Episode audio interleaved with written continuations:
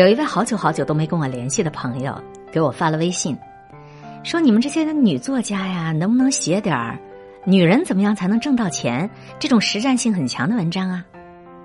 老实说，我们女作家当中很多人都还没有实现财务自由，所以这个题材对我很有难度。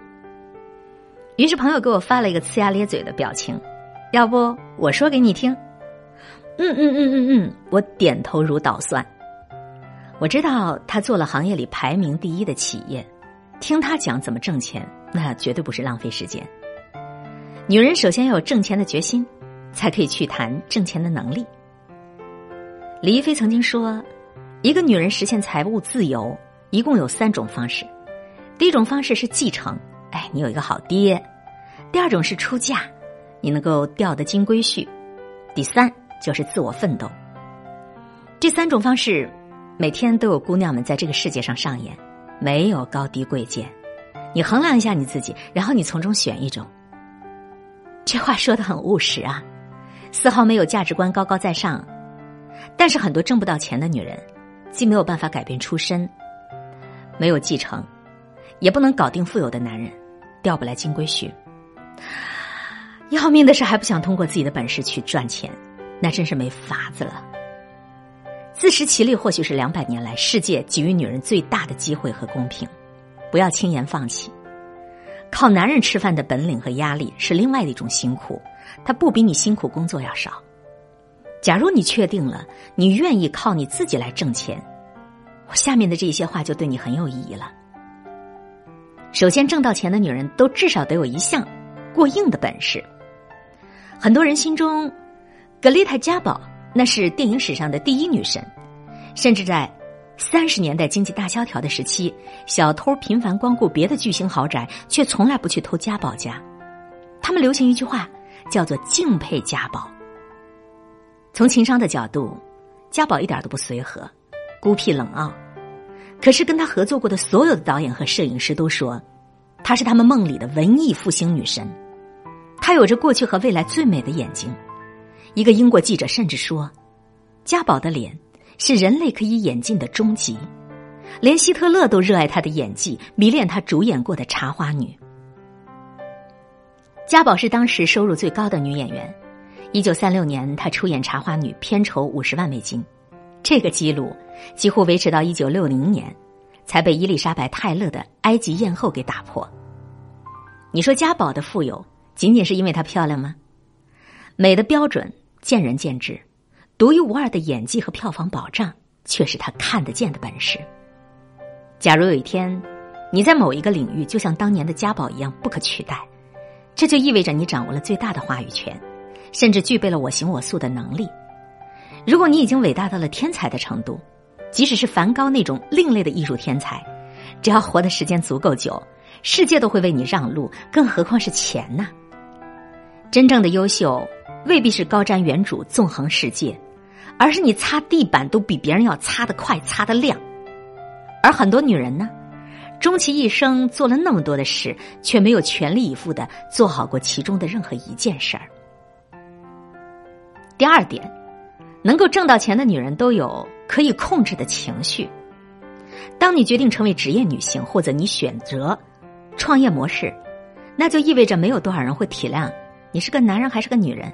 你是二十岁还是四十岁？你的身体健康还是有特别的病痛？你是一个人吃饱全家不饿，还是你上有老下有小琐事缠身？你是心情愉悦还是遭遇了很大的变故？没人关心这个。你主要的价值就来源于你能否出色的完成工作，即便是你有再值得同情的理由，他人对你工作绩效的谅解都不是长期的。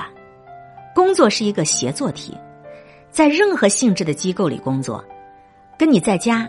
自主创业，甚至做全职家庭妈妈，性质基本上相同的。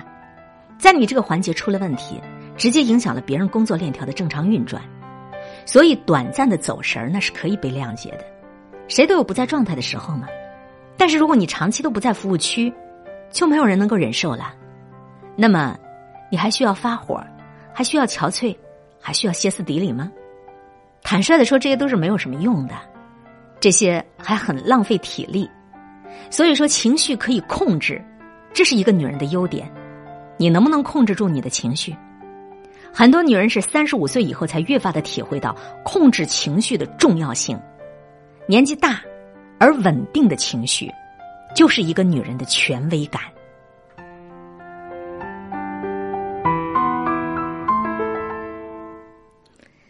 盘点一下刚才的这篇文章当中的两项，免得你忘了啊。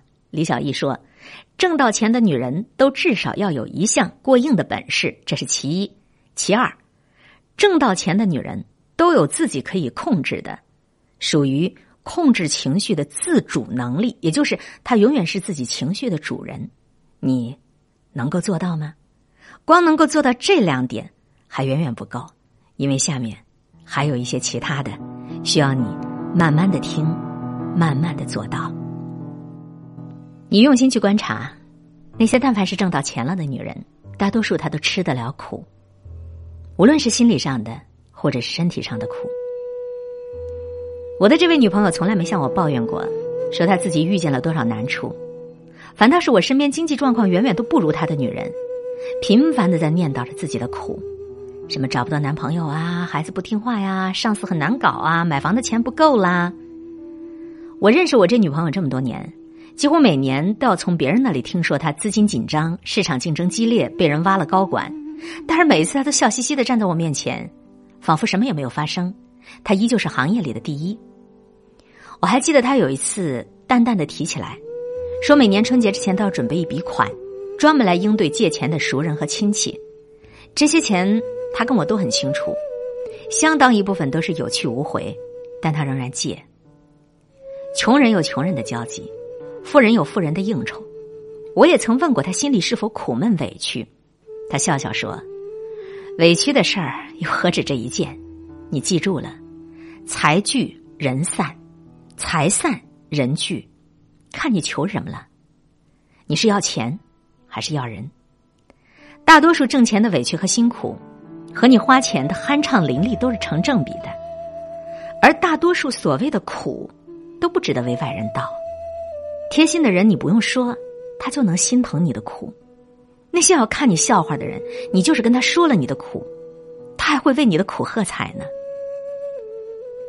女人要想能够赚到钱，还真的得要力所能及的把自己拾掇的好看点儿。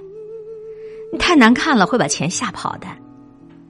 连亚里士多德这样的哲学家都说过，说一个人的美丽比一封介绍信更加具有推荐力。你盘点一下。就你周围那些经济条件特别富裕的女人，只要不是审美观出现了巨大的偏差，她一定不会太难看。品味这件事儿啊，你光看一些时尚的杂志，你根本就学不会。那是真金白银的学费和日积月累的修炼调教出来的。有条件的时候，你千万别放弃。据说，赏心悦目的人比不修边幅的人挣的钱要多百分之七十五。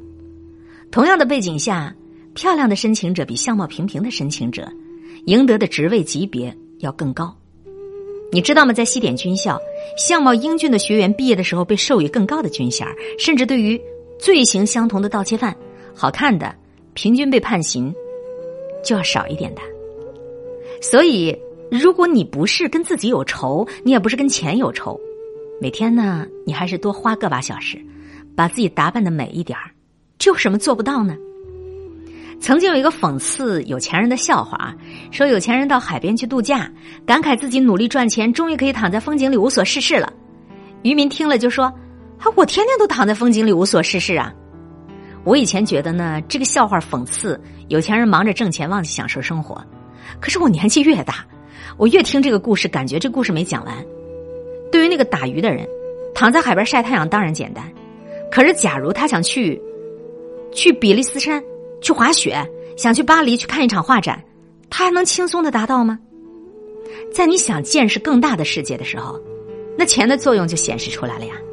它能够带给你独立和自由，而人们都热爱独立和自由的生活。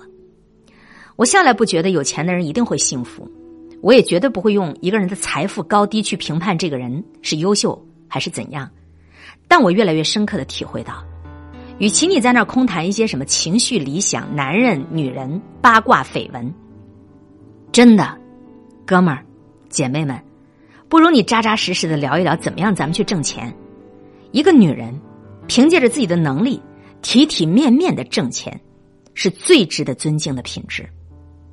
真心的希望，我们每个人都能少一点虚妄的幻想，多几分那么扎实的本事。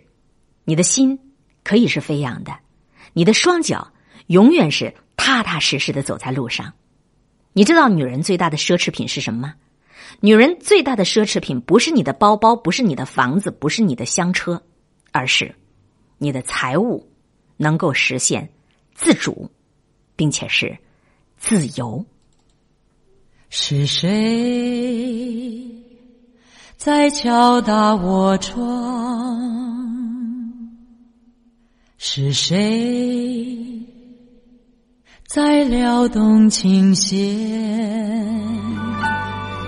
城市表情，城市表情。